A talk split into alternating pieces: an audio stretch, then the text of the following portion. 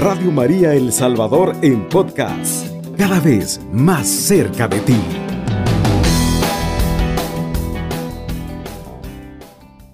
Una vez más, eh, continuamos con nuestra enseñanza de la doctrina social de la Iglesia y en, este, en esta noche vamos a compartir el tema de la comunidad internacional. Pero antes, eh, queremos saludar a cada una de las madres salvadoreñas, en cada uno de sus hogares, que el Señor me le bendiga, y una oración por todas aquellas también madrecitas que ya nos han precedido y que ya están gozando del reino de nuestro Señor Jesucristo. Eh, entonces, para continuar con este tema, sobre todo vamos a la comunidad internacional, primero vamos a, a tocar fundamentos bíblicos, eh, donde primero vemos la unidad de la familia humana. Pues las narraciones bíblicas sobre los orígenes de nuestra de orígenes muestran que la unidad del género humano y enseñan que el Dios de Israel, el Señor de la historia y del cosmos, su acción abarca todo el mundo y su entera familia y toda la esfera de la familia humana, a la cual está destinada la obra de la creación la decisión de Dios de hacer al hombre a su imagen y semejanza confiere a la criatura humana una dignidad única y se extiende a toda la generación y sobre toda la tierra.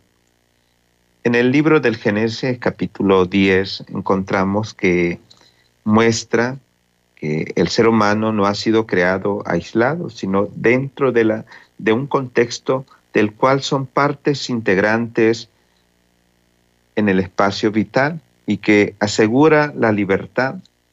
Por eso eh, lo miramos sobre todo en un jardín, pero también está la disponibilidad de alimento, los árboles del jardín, el trabajo, ese mandato que le da el Señor al hombre de que le manda a cultivarlo y sobre todo la comunidad que es el don de ayudar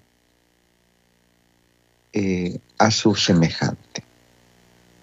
Así, en el capítulo 2 encontramos también del mismo libro del Génesis las condiciones que aseguran plenitud a la vida humana, que son, ante todo, en el Antiguo Testamento, objeto de la bendición divina. Dios quiere garantizar al hombre los bienes necesarios para su eh, crecimiento y la posibilidad de expresarse libremente y el resultado positivo del trabajo, la riqueza de las relaciones entre seres semejantes. Entonces así nos encontramos ante la alianza del Dios con Noé y en él con toda la humanidad, después de la destrucción causada por el diluvio, manifiesta que Dios quiere mantener para la comunidad humana la bendición de la fecundidad la tarea de dominar la creación y la absoluta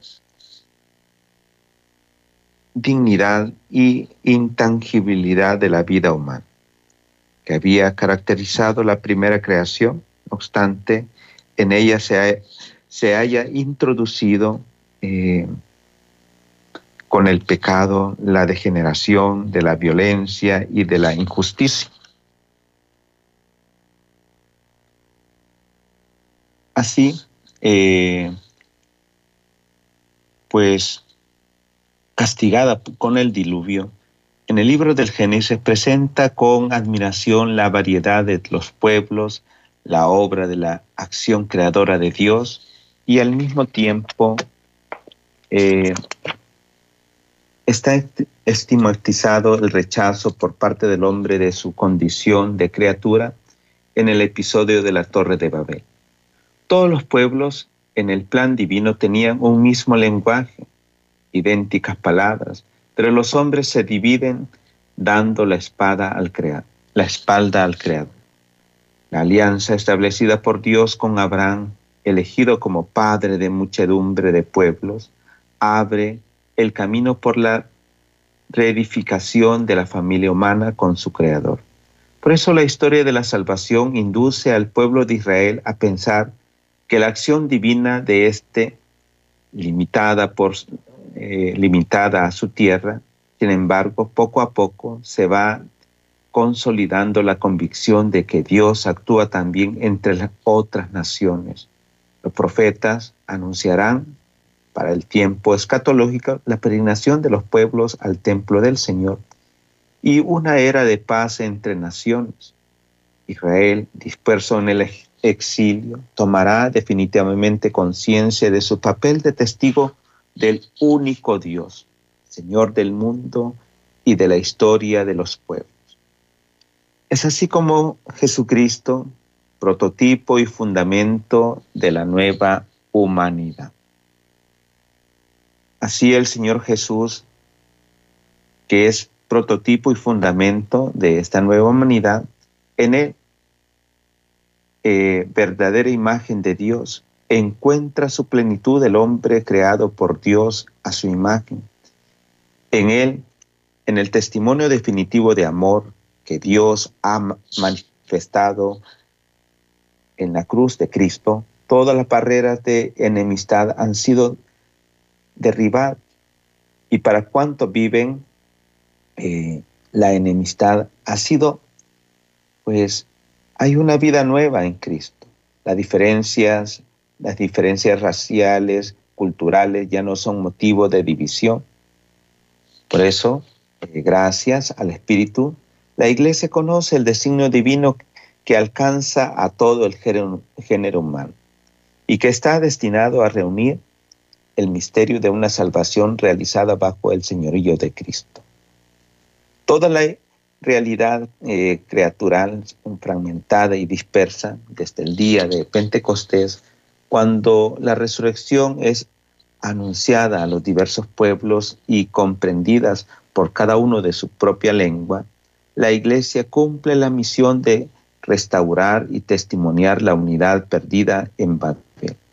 Gracias a este ministerio eclesial, la familia humana está llamada a redescubrir su unidad y a reconocer la riqueza de sus diferencias para alcanzar en Cristo la unidad completa. Entonces, eh, ¿cuál es la vocación universal del cristianismo? Pues el mensaje, sobre todo cristiano, ofrece una vida universal una visión universal de la vida de los hombres y de los pueblos de la tierra, que hace comprender la unidad de la familia humana. Esta unidad no se, no se construye con la fuerza de las armas, del terror o de la prepotencia, es más bien es el resultado de aquel supremo modelo de unidad, reflejo de la unidad íntima de Dios, uno en tres personas, que los cristianos expresamos con la palabra comunión y una conquista de la fuerza moral y cultura de la libertad. El mensaje cristiano ha sido decisivo para hacer entender a la humanidad que los pueblos tienen, tienden a unirse no solo en razón de formar de formas de organización, de vicisitudes políticas, de proyectos económicos o en nombre de un internacionalismo abstracto e ideológico, sino porque libremente se orientan hacia la cooperación consciente de pertenecer como miembros vivos a la gran comunidad mundial. La comunidad mundial debe proponerse cada vez más a mejor como figura concreta de la unidad querida por el Creador. Ninguna época podrá borrar la unidad social de los hombres, puesto que consta de individuos que ponen con igual derecho una misma dignidad natural. Por esta causa será siempre necesario, por imperativos de la misma naturaleza, atender debidamente al bien universal, es decir, al que afecta a toda la, a toda la familia humana.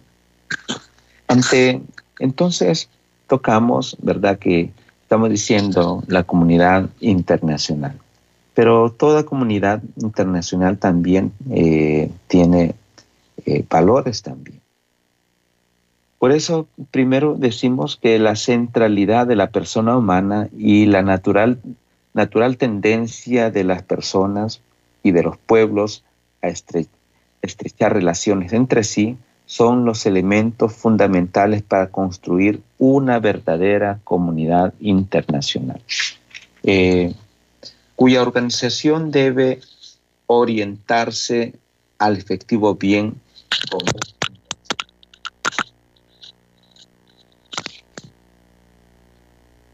A pesar de que este eh, ampliamente difundido por la aspiración de una auténtica comunidad internacional, la unidad de la familia humana no encuentra todavía realización puesta que se ve obstaculizada por ideologías materialistas y nacionalistas que niegan los valores propios de las personas, considerada integralmente, en todas sus dimensiones materiales, espirituales, individual o comunitaria. En particular, es moralmente inaceptable cualquier teoría o comportamiento inspirados en el racismo, en la discriminación racial. La convivencia entre naciones se funda en los mismos valores que deben orientar a todos los seres humanos entre sí, cuáles son la verdad, la justicia, la solidaridad y la libertad. Por eso siempre la enseñanza de la Iglesia será en el ámbito de los principios constitutivos de la comunidad internacional, exhorta a las relaciones entre los pueblos y de las comunidades políticas encuentren su justa regulación en la razón de la equidad, el derecho, la negociación y al mismo tiempo excluye el, el recurso de la violencia o de la guerra a formar discriminación, de intimidación o de engaño. Entonces, el derecho se presenta como instrumento de garantía del orden internacional, es decir, de la convivencia entre comunidades políticas que individualmente buscan el bien común de sus ciudadanos y que eh, también debe entender que en todos los pueblos con la convicción de que el bien común de una nación es inseparable al bien de toda la familia humana. Entonces, la comunidad internacional es una comunidad jurídica fundada en la soberanía de cada uno de los estados miembros sin vínculos de subordinación, que sean subordinados, que nieguen o limiten la independencia entonces, concebir este modo de comunidad internacional no significa en absoluto relativizar o eliminar las diferencias o características particulares de cada pueblo, sino favorecer a sus aspiraciones. Entonces, la valorización de las diferentes identidades ayuda a superar las diversas formas de división que tienen a separar los pueblos y hacerlos portadores de un de un egoísmo de efectos eh, que desafilizan eh, a cada pueblo.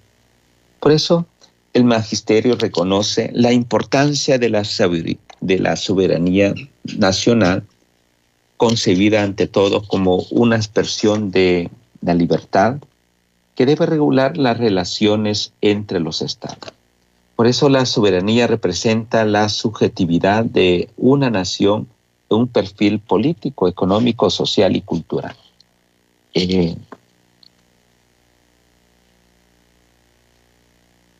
la soberanía representa esa subjetividad de entre naciones y en su perfil político, económico, social y cultural.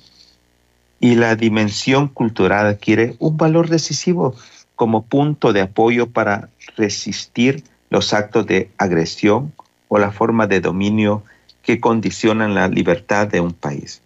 La cultura constituye la garantía para conservar la identidad de un pueblo, expresa y promueve la soberanía espiritual. La soberanía nacional no es, sin embargo, un absoluto. Las naciones pueden renunciar libremente al ejercicio de alguno de sus derechos, en orden a lograr un objetivo común, con la conciencia de formar una familia donde deben reinar la confianza recíproca, el apoyo y respeto mutuo. En esta perspectiva merecen una atenta consideración la ausencia de un acuerdo internacional que vale adecuadamente que los derechos de las naciones, cuya preparación podrían resolver de manera oportuna las cuestiones relacionadas con la justicia y la libertad en el mundo contemporáneo.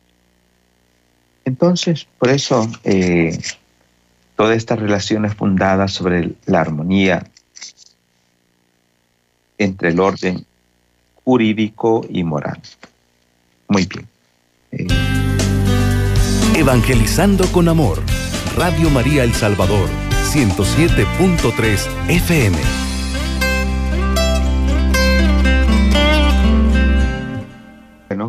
Eh, continuamos con el segundo segmento del tema, la, la comunidad internacional. Y un poquito recapitulando este tema, sobre todo hemos dicho que, sobre todo, aspectos bíblicos que tenemos sobre esta comunidad internacional, sobre todo que todos tendemos, sobre todo, ver cómo Dios nos ha hecho, decíamos, eh,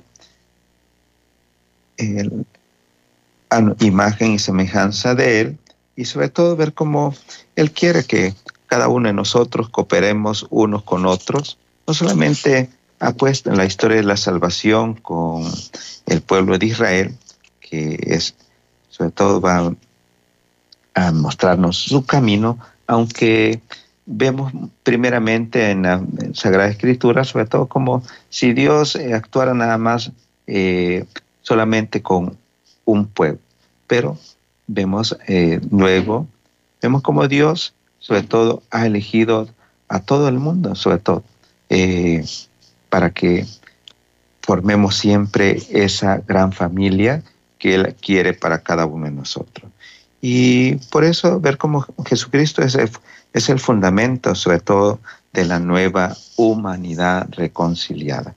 Y es por eso ver cómo cada uno de nosotros, nuestra vocación universal es, sobre todo, ser eh, que cada uno de nosotros vivamos, sobre todo, la unidad, sobre todo que decíamos, eh, no es el resultado de el terror o la prepotencia, más bien el resultado de, sobre todo, el modelo de la unidad, sobre todo, que es el reflejo de la vida íntima de Dios, sobre todo lo que llamamos comunión, sobre todo. Eh, por eso hay unas reglas, sobre todo, ¿verdad? Que a los cuales hoy estamos llamados nosotros a vivir, sobre todo como comunidad internacional sobre todo, pero que estos tienen también sus valores también eh, y sobre todo buscar siempre el bien común, cooperar unos con otros y por eso eh, decíamos que todas las naciones puedan eh, buscar sobre todo esas valores, sobre todo esas objetivos que puedan, que puedan servir para el bien de cada pueblo. Entonces, eh, hoy continuamos sobre todo hablando sobre esas relaciones fundadas sobre la armonía entre el orden jurídico y el orden moral. Entonces, para realizar y consolidar un orden internacional que garantice eficazmente la pacífica convivencia entre los pueblos, la misma ley moral eh, que rige la vida de los hombres debe regular también las relaciones entre los estados. La ley moral, cuya observancia debe ser inculcada, promovida por la opinión pública de todas las naciones y de todos los estados con tal unanimidad de voz de fuerza que ninguna puedas osar ponerlas en duda o atenuar su vínculo obligante. Es necesario que la ley moral universal escrita en los corazones del hombre sea considerada efectiva e inderogable cual viva expresión de la conciencia de la humanidad que tiene en común. Una gramática capaz de orientar el diálogo sobre el futuro del mundo.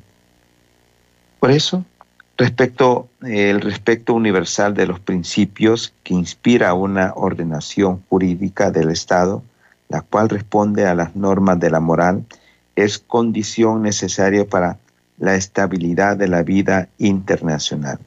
La búsqueda de tal estabilidad ha participado, eh, ha propiciado la gradual elaboración de derecho, eh, derecho de gentes, que puede considerarse como el antepasado del derecho internacional.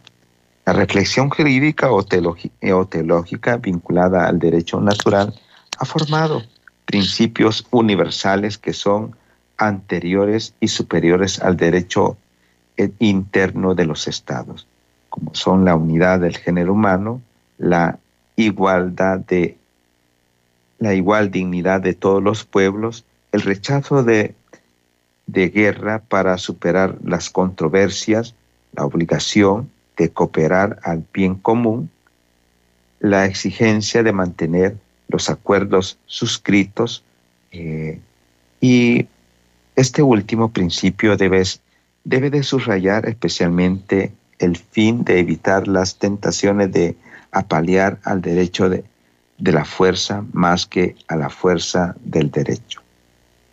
Por eso, eh, cada uno de nosotros, pues, estamos llamados, sobre todo, ¿verdad? Eh, cuestionar, sobre todo, eh, sobre todo si nuestros derechos, sobre todo como Estado, sobre todo, están por encima de los derechos eh, internacionales.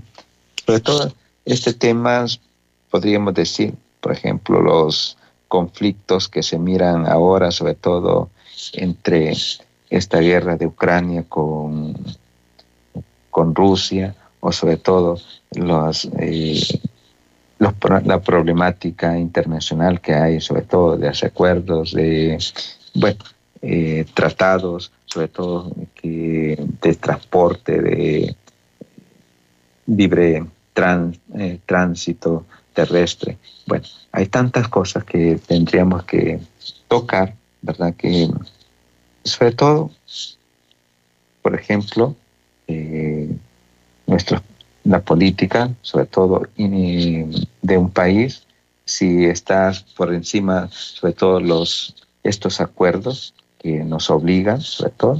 Yo sé que muchas veces en verdad tenemos que, ver, sobre todo que muchas veces eh, algunas cosas como si las miramos eh, que se nos impone, pero por eso tendríamos que revisar, estaríamos nosotros atentos a ver que están eh, haciendo nuestros gobernantes, nuestros políticos, sobre todo eh, tratando o solamente ellos, eh, por ejemplo, deciden por nosotros y a lo mejor no nos consultan, Entonces, por eso es importante estos temas, sobre todo que miremos, sobre todo si al final vivimos sobre todo en esa comunión o hay desacuerdos, sobre todo por eso los malestares sociales que se viven muchas veces cuando no es eh, consultado sobre todo una población. Eh, entonces, decíamos que hay que hay que ver siempre la unidad del género humano, la igualdad de dignidad de los pueblos, el rechazo de guerra para superar las controversias, la obligación de cooperar, eh, cooperar al bien común, la exigencia de mantener los acuerdos suscritos. ¿verdad? Entonces, eh, muchas, ¿verdad? Entonces, hay que ver qué acuerdos tenemos eh, ante la comunidad internacional, ¿verdad? y qué es lo que ellos también aportan para nosotros. Y si esas aportaciones, sobre todo, muchas veces benefician eh, al género humano, sobre todo a cada uno de, eh, de los de cada uno de, los individuos de, nuestro pueblo.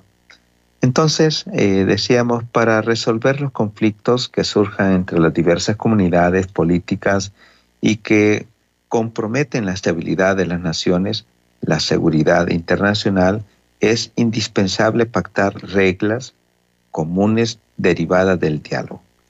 Entonces, estamos diciendo, importante ver cómo eh, la negociación, negociar, eh, dialogar, sobre todo, qué es lo que cada uno aporta.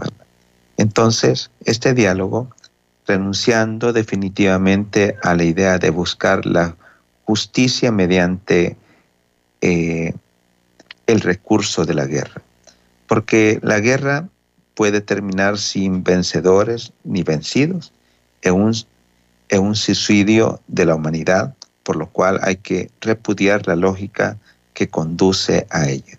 La idea de que la lucha por la destrucción del adversario, la contradicción de la guerra mismas, sean factores de progreso y de avance de la historia. Por eso hay una carta, ¿verdad?, de las Naciones Unidas que repudia no solo el recurso a la fuerza, sino también la misma amenaza de emplearla. Esta disposición nació después de la tragedia eh, de la experiencia de la Segunda Guerra Mundial. Así, el magisterio no había dejado de señalar durante aquel conflicto algunos factores indispensables para edificar un nuevo orden internacional, en los cuales está la libertad, la integridad territorial de cada nación, la tutela de los derechos de las minorías, un reparto equitativo de los bienes de la tierra, el rechazo de la guerra y la puesta en práctica del desarme, la observancia de los pactos acordados y el cese de las persecuciones religiosas. Para consolidar este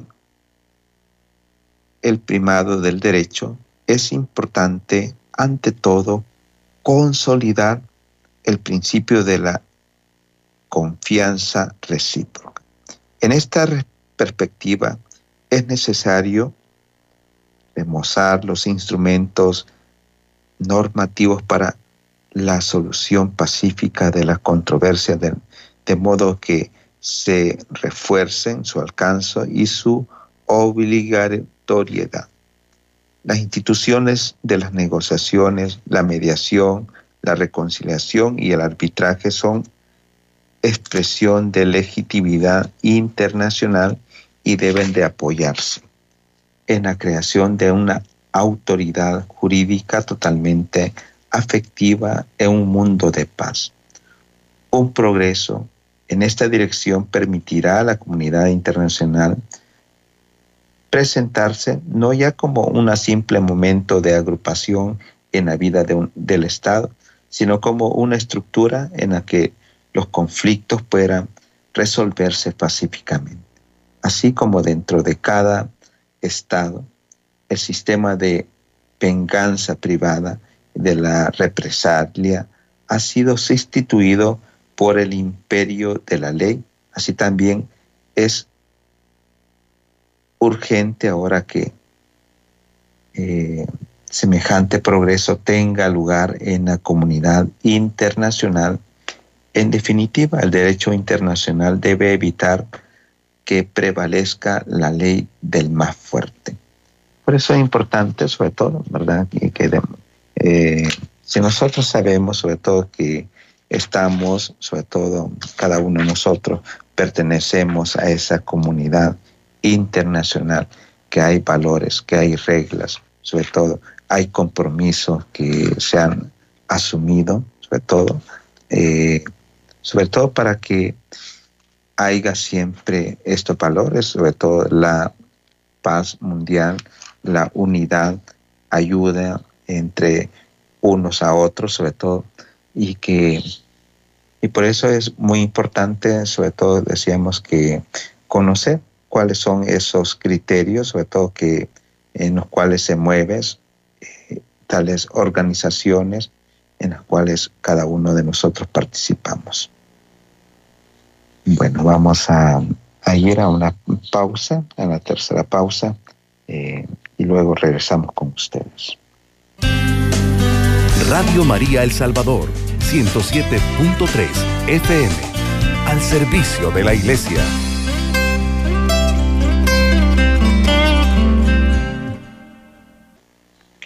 Bueno, entonces, continuamos con este tercer segmento. Eh, todo esto que hemos dicho, podríamos decir, entonces, ¿para qué sirve entonces la comunidad internacional? Bueno, hemos dicho, ¿verdad?, que es para cooperar, sobre todo, eh, pero para, sobre todo, eh, para buscar el desarrollo. Colaboración para garantizar el derecho al desarrollo. Entonces, la solución al problema del desarrollo requiere la cooperación entre las comunidades políticas particulares. Las naciones, al hallarse necesariamente las unas eh, de ayudas complementarias y las otras de también, ¿verdad? Eh, ulteriores perfeccionamiento, solo pueden atender a su propia utilidad mirando simultáneamente al provecho de los demás. Por lo tanto, es de todo punto preciso que los estados se entiendan bien y se presten ayuda mutua. El, desarrollo, el subdesarrollo parece una situación imposible de eliminar, casi una eh, condena fatal. Si se considera que esto no es solo fruto de decisiones humanas equivocadas, sino también resultado de un mecanismo económico, financiero y sociales y de estructuras de pecado que impiden el pleno desarrollo de los hombres y de los pueblos. Estas dificultades, sin embargo, deben ser afrontadas con eh, determinación firme y perseverante porque el desarrollo no es solo una aspiración, sino un derecho que como todo derecho implica una obligación, la cooperación al desarrollo de todo, de todo el hombre y de cada hombre es un deber de todos y con todos. Y al mismo tiempo debe ser común a los cuatro, a las cuatro partes del mundo, este y oeste, norte y sur. En esta, en esta visión del magisterio, el derecho al desarrollo se funda en los siguientes principios. Unidad de origen, destino común de las familias humanas, igualdad entre las personas y entre todas las comunidades basada en la dignidad humana. Destino universal de los bienes de la tierra, integridad de la noción de la, de la noción de desarrollo, centralidad de la persona humana y la solidaridad. Entonces la doctrina social induce a formar, eh, induce a formas de cooperación capaces de incentivar el acceso al mercado internacional de los países marcados por la pobreza y el subdesarrollo. En años recientes se han afirmado que el desarrollo de los países más pobres dependía del aislamiento del mercado mundial así como su confianza exclusiva en las propias fuerzas. La historia reciente ha puesto de manifiesto que los países que se han marginado han experimentado un encantamiento y retroceso.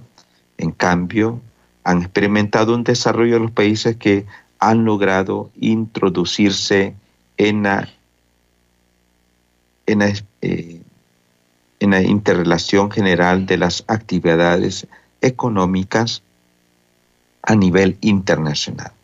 Parece pues que en el mayor problema está en conseguir un acceso equitativo al mercado internacional, fundado sobre los principios unilateral de la explotación de los recursos naturales, sino sobre la valorización de los recursos humanos, entre los cuales, que en la mayoría, mayor medida encuentra a determinar el, el subdesarrollo y la pobreza, además de la imposibilidad de acceder al mercado internacional.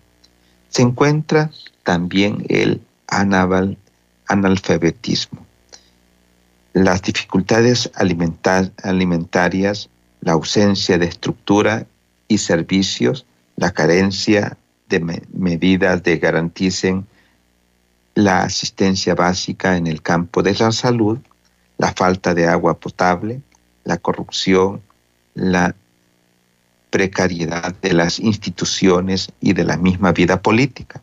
Existe entre muchos países una conexión entre la pobreza y la falta de libertad, de posibilidad de iniciativas económicas, de administración estatal capaz de predisponer un adecuado sistema de educación e información. Todas estas problemáticas son las que se deben de superar, ¿verdad? Entonces, y en las cuales tenemos muchas también que nosotros experimentamos. El espíritu de cooperación internacional requiere que por encima de la estructura lógica del mercado se desarrolle la conciencia del deber de solidaridad, de justicia social, de caridad universal, porque existe algo que es debido al hombre, porque es hombre, en virtud de su eminente dignidad. La cooperación es la vida, es la vía en la que la comunidad internacional en su conjunto debe comprometerse y recorrer, y recorrer según una concepción adecuada del bien común, de la diferencia de las familias humanas. De ella derivan efectos muy positivos, por ejemplo, un aumento de confianza en la, en la potencialidad de las personas pobres, por tanto, en los países pobres, y una equitativa distribución de los bienes. Entonces, ¿cuáles, eh, entonces, ¿cuáles son lo que las luchas que hay que hacer? Primero, ¿verdad? La lucha contra la pobreza. Al comienzo del nuevo milenio, eh, la pobreza de miles de millones de hombres y de mujeres era la cuestión que más que cualquier otra eh, apaleaba sobre todo.